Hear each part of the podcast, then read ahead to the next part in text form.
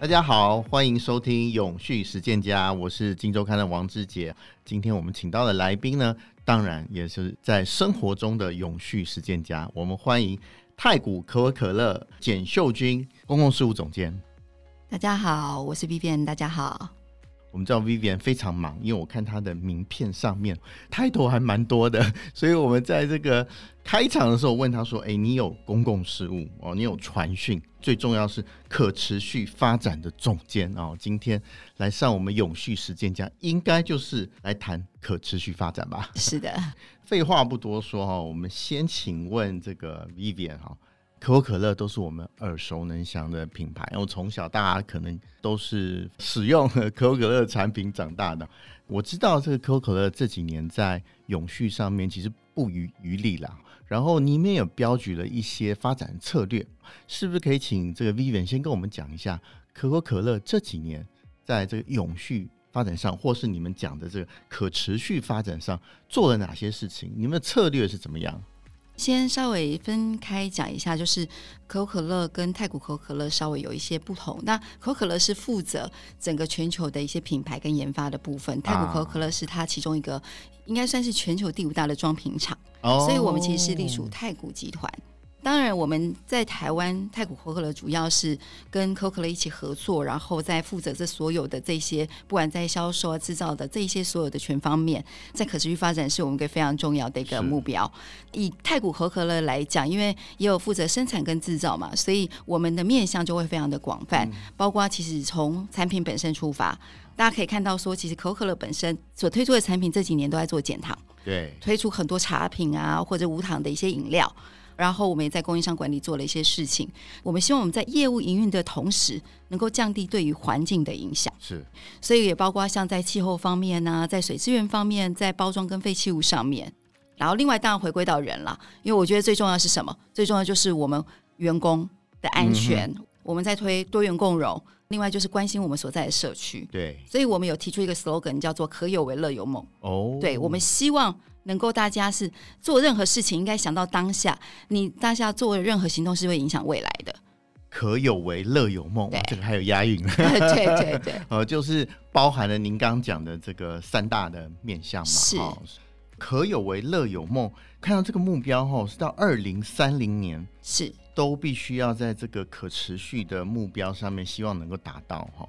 具体来言怎么说？哦，这个我们也听到很多永续计划了，是。未来都非常美好，可是呢，是真的要去做，其实困难其实蛮多的。对，可不请 Vivian 跟我们分享一下太古可口可乐在做可持续发展的目标的时候，具体的做法有哪些？在环境方面，其实我们分三个面向，一个是在刚刚提到有关于气候，气候的部分其实就讲到减碳，大家最能够。思考到跟气候相关，大概就是减碳的部分。对，所以对我们来讲，就是我们希望在二零三零年的时候，在大家所谓的范畴一跟范畴二，就是我们主要的营运的这个部分，希望能够降低百分之七十的排放量。哦，那很大哎。对 对，所以其实那个是主要营运的部分。那如果是整个所谓的价值链的话，一二三范畴的话，加起来要降低百分之三十。哦，对，okay. 所以我觉得在想这个的时候，其实并不是只是一个。应该是说，我在营运的同时，我要成长，但是我的排放量要绝对值的降低。Okay. 所以这个其实有很多面向了，因为其实你会提到有关于像公司内部要怎么去做这些节能减碳。哦。然后另外一个比较具体的目标，就是在太阳能的使用。是。我相信在太阳能使用上面，可能就会在碳排上面，其实就可以降低蛮多。所以未来我们希望能够做到百分之百的使用再生能源。是在台湾嘛，对不对？呃，全球，全球，全球的太古可口可乐部分要做百分之百。OK，对，所以这其实有很多的计划，包括我们今年也会自建我们自己的太阳能。然后我们像之前在去年赞助了一个慈善的一个公益活动，是，就是我们捐赠给公益团体太阳能板，再把电买回来。哦，等于他的收入可以去运用到他自己的这些营运上面。所以我觉得这是一个还蛮有趣的一个计划，就等于是我们可以做到绿能，又可以做到慈善的一个概念。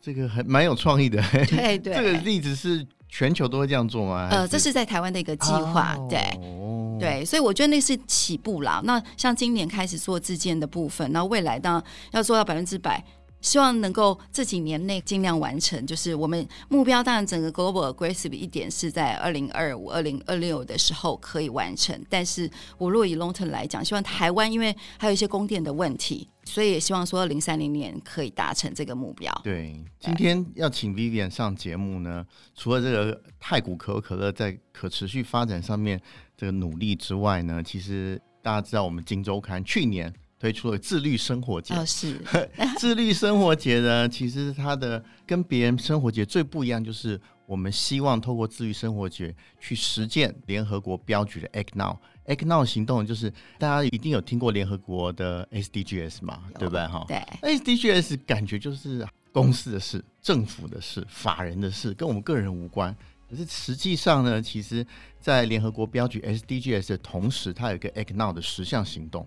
那十项行动里面呢，我看这个太古可可乐蛮多是你们正在做的事情哦，嗯、特别是友善环境的商品哦，嗯、这个我相信可口可乐一定是具体实践。那我现在看到一个例子，就是说以饮料产业来说，我们看到。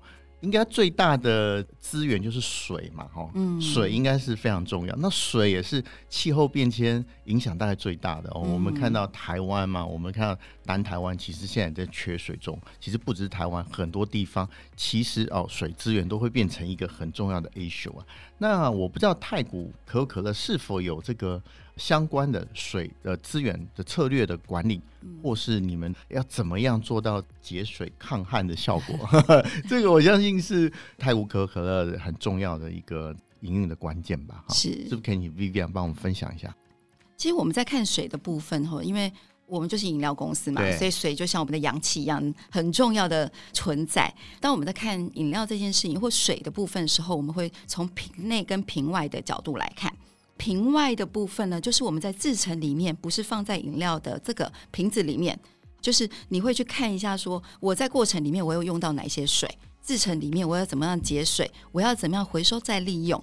然后另外呢，一个部分是在里面的这个水，那当然在外面的这个水，我们希望能够做到，就是我一直用，用到不能再用，我要能够做到处理到生物可存活干净的一个程度，然后再排放到大自然里面去。哦、可是我卖掉的水怎么办呢？就是进到大家的肚子里面嘛。对，对，那这个部分我们就会做一件事情，我们就会希望做到水回馈。所谓水回馈，就是我们希望做到百分之百水回馈，所以我们在全球有各式各样的不同的水回馈的计划。哦，那在台湾呢，我们除了有一些湿地的一些赞助之外，对，其实我们还有一个非常大的一个计划，就是我们在就一些没有自来水的一些偏远地区，哦，理解理解，去建置雨水阻击系统。雨水阻击系统其实就是帮助这些人，就是因为他们平常都是那种简易自来水，我不知道大家有没有看到，如果去山区，可能会看到一些管线在外面，它还是有从那个山泉水把它接过来。对。可是，在台风来的时候，其实大家都觉得哇，水很多，可是对他们来讲很辛苦啊，因为那些管线其实在外面，很容易就被破坏，还有水源，水会浑浊。那你就变成没有水可以饮用，嗯、所以我们继续帮忙建置这些地方。那老实说，我觉得这个其实我们这几年来努力的在做，但是那那个投资其实蛮高的，因为那个过程里面就是可以帮助他们要因地制宜，因为每个地方不一样嘛。对，啊、所以我觉得这是一个比较 long term 计划。但还有另外一个部分，就是刚回到我们自己的制程里面，我们在看这个水的时候，其实我们也会用一个水利用率来看。所谓的水利用率，就是我生产一瓶饮料或者是一公升的饮料，我需要花费的水是多少？哦、是。那现在大概是二点一六，因为你可能还要制成，还要清洗，因为有食品安全的问题嘛。哦。所以现在大概二点一六到二点二左右。OK。那未来的目标到二零三零年，我们希望能够降到一点七。二点一六到一点七。对，这个其实过程里面你也知道，就是在这个水上面要花的 investment，因为又要考虑到食品安全。因为饮料业嘛，就是食品业，所以我觉得这个其实不可避免的，一定要以食品安全为前提去做这个节水的。是是是，对因为我们看到太古可可，我们推出了一个 Bonaqua，中文叫做一样。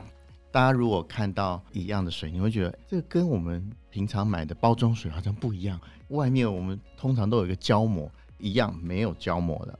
商标呢，跟它的这个 logo 呢，跟瓶身是一体的哦，没有另外一个包膜。看起来很简单哦，不过以我们看商业活动这么久哈，觉得哎少了一个包膜，条码要扫哪里啊？哦，我觉得这个应该会被零售点很 complain 的地方哦。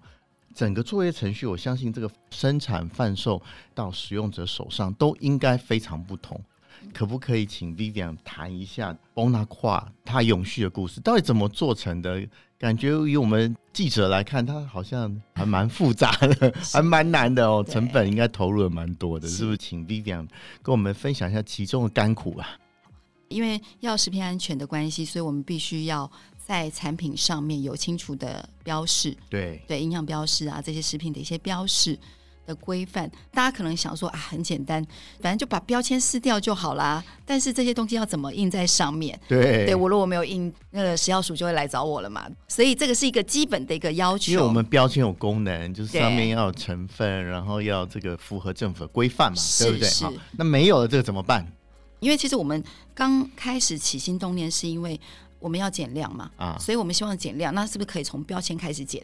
可是就要克服一个问题，怎么样把这些东西呈现在瓶子上面？对，其实老实说，我们内部有很多 debate 啦，就是虽然看起来很简单，但是在产线的过程里面，其实是要花费很多的时间，因为等于是跟过往在生产的流程其实非常的不同。嗯，过去你看，反正只要一个标签，机器把它贴上去就好了。对。但是怎么样把这些东西刻印在这个瓶身上面？嗯、如果可以看到，其实我们是用镭射雕刻的方式，意思是说你要把这些资讯一个一个刻上去。另外就是你要把这个产品要定位在某一个点上面哦，对，因为在产线上面它会旋转嘛，晃，所以你要必须要定位哦，你要先定位在某一个点上面。再把这些东西慢慢的雕刻上去啊，因为我们看到传统的生产线它是会转的，因为它在灌注水的过程中它会摇晃嘛。对，对。可是如果你要镭射的话，你就必须先把瓶身定住，对，再用镭射的方法把资讯刻在我的瓶身上面。好，所以在整个生产效能上面其实就会降低嘛。对呀、啊，对，所以当然成本上面都会相对比较高。对，所以看起来很简单，但是它就会相对困难。另外一件事情，刚刚提到说到店家怎么办？对，瓶身上面就不会有标签，那条码在哪里呢？对呀、啊，我们通常都是条码都是在瓶身的标签上面，怎么办？对，所以我们就把它印在我们的瓶盖上面。但是，虽然印在瓶盖上面这件事情有一个问题，就是你必须要去说服店家，要去跟客户沟通。这个作业的方式跟你过往的方式很不一样。你以前拿来习惯就在瓶身上面哔哔啊就可以。读取了嘛？那现在就变成这个标签，它的位置是不同的，所以在结账的流程上面就会不太一样。啊、感谢客户啦，因为客户其实愿意为了这件事情一起努力，然后做一些调整。当然经过很多讨论跟沟通的过程，但是也终于这支产品其实上市。其实我还要另外再强调一件事情，因为这支产品是去年上市。那我们在上市的时候，其实内部当然也有很多讨论，就说啊，那因为我们本来有另外一支品牌的瓶装水，如果还要再上这个瓶装水，虽然它是永续的概念，可是有些人就会觉得说啊，不是应该自己带水吗？对对，为什么要 promote 瓶装水？是。但是其实我们在上市的时候，我们有沟通一件事情，就是我们希望大家记得，你出门的时候能够的话就自带水壶，因为我们又要鼓励你要买瓶装水，是。但是你一定会有不方便的时候。对。一定会有偶尔觉得啊，我真的忘记带水，我需要喝水的时候，至少你有一个相对环保的一个选择。啊，理解，对，理解哦，这是很符合我们自律生活的第九项公约，就是使用友善环境的产品。当你有必要的时候，当然我们还是希望说大家可以自带水壶嘛，哈，然后。可是总有不方便的时候，那你就要选择这个友善环境的产品。对，那这个 Bonaqua 这个一样就是一个很好的例子啦，我觉得。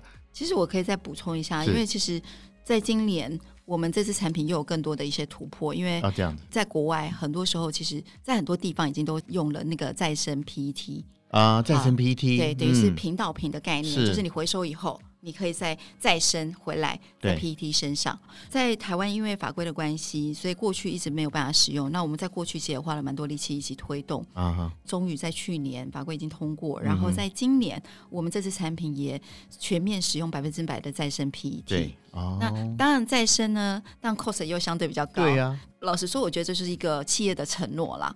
虽然它的 cost 比较高，但是大家就是要努力克服嘛。嗯嗯，对，就是怎么样去克服这件事情。嗯、如果对的事情，应该是往这个方向走。嗯嗯，这个我想给听众朋友一个比较清楚的概念哈。如果你推出一般的产品，你的努力是一的话，那我推出一样矿泉水哈，没有标签的矿泉水，大概付出的努力跟资源大概是多少？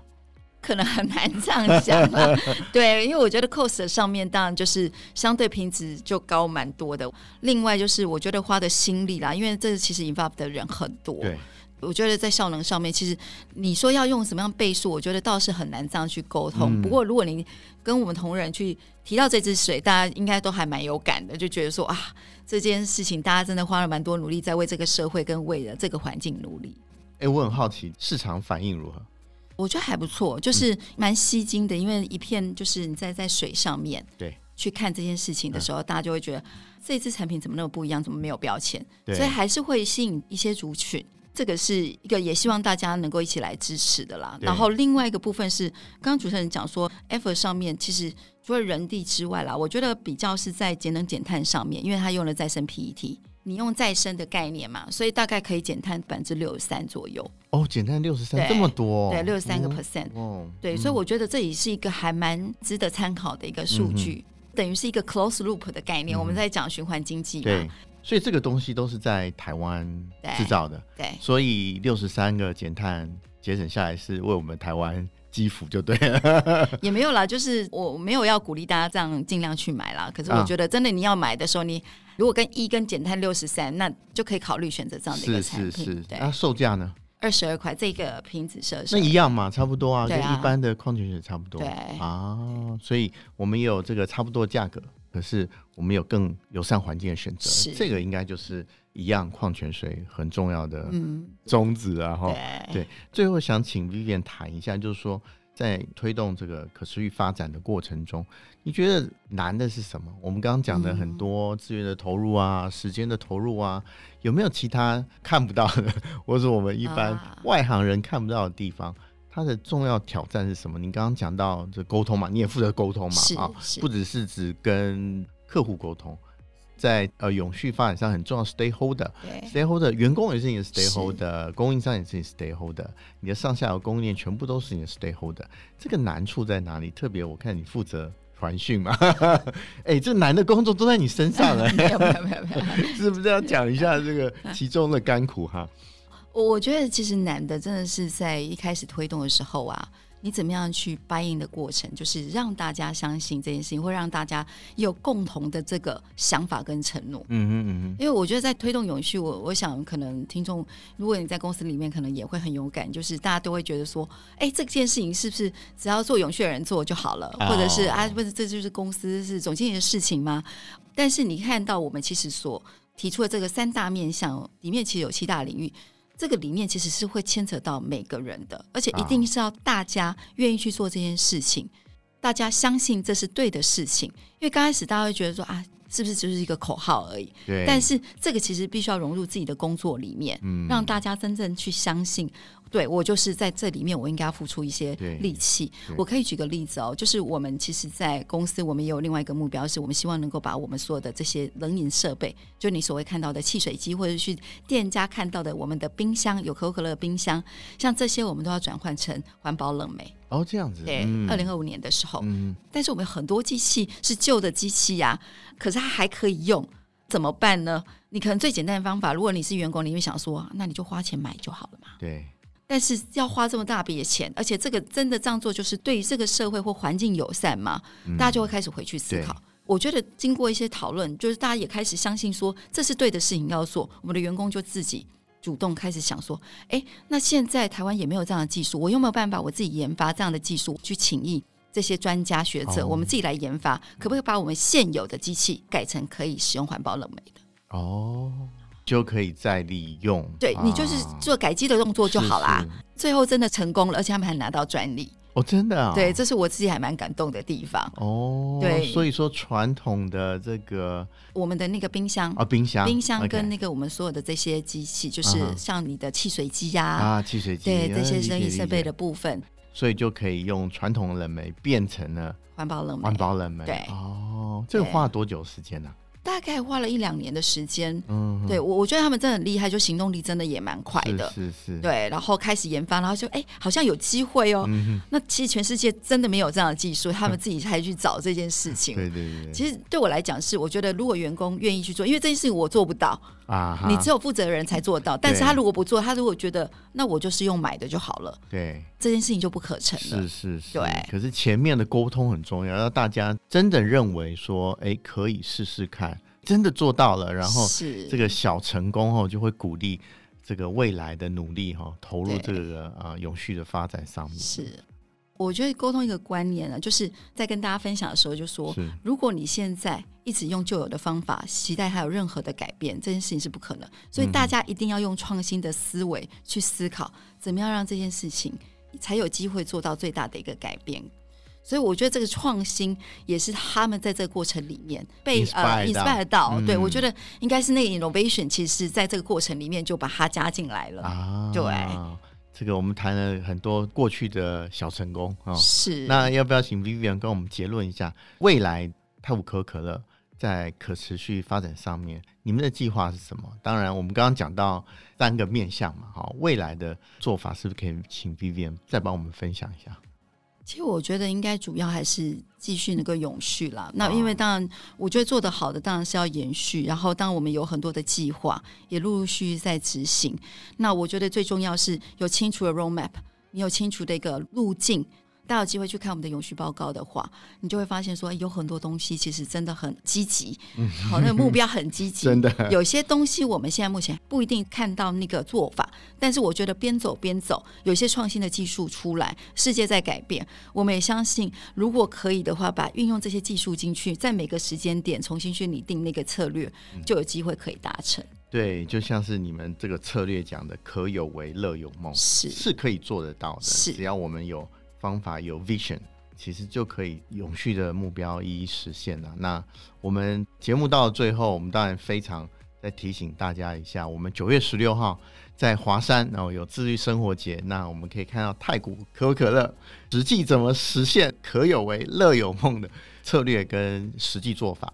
非常欢迎在手机面前的这个听众朋友，能够在九月十六号一起到台北华山艺文中心，跟我们一起同乐，然后分享大家对永续的看法跟做法。今天非常谢谢 Vivian 到我们节目分享太古可可乐做法，是不是？请这个 Vivian 最后帮我们做个结论，在永续的路上，我们个人应该怎么实践？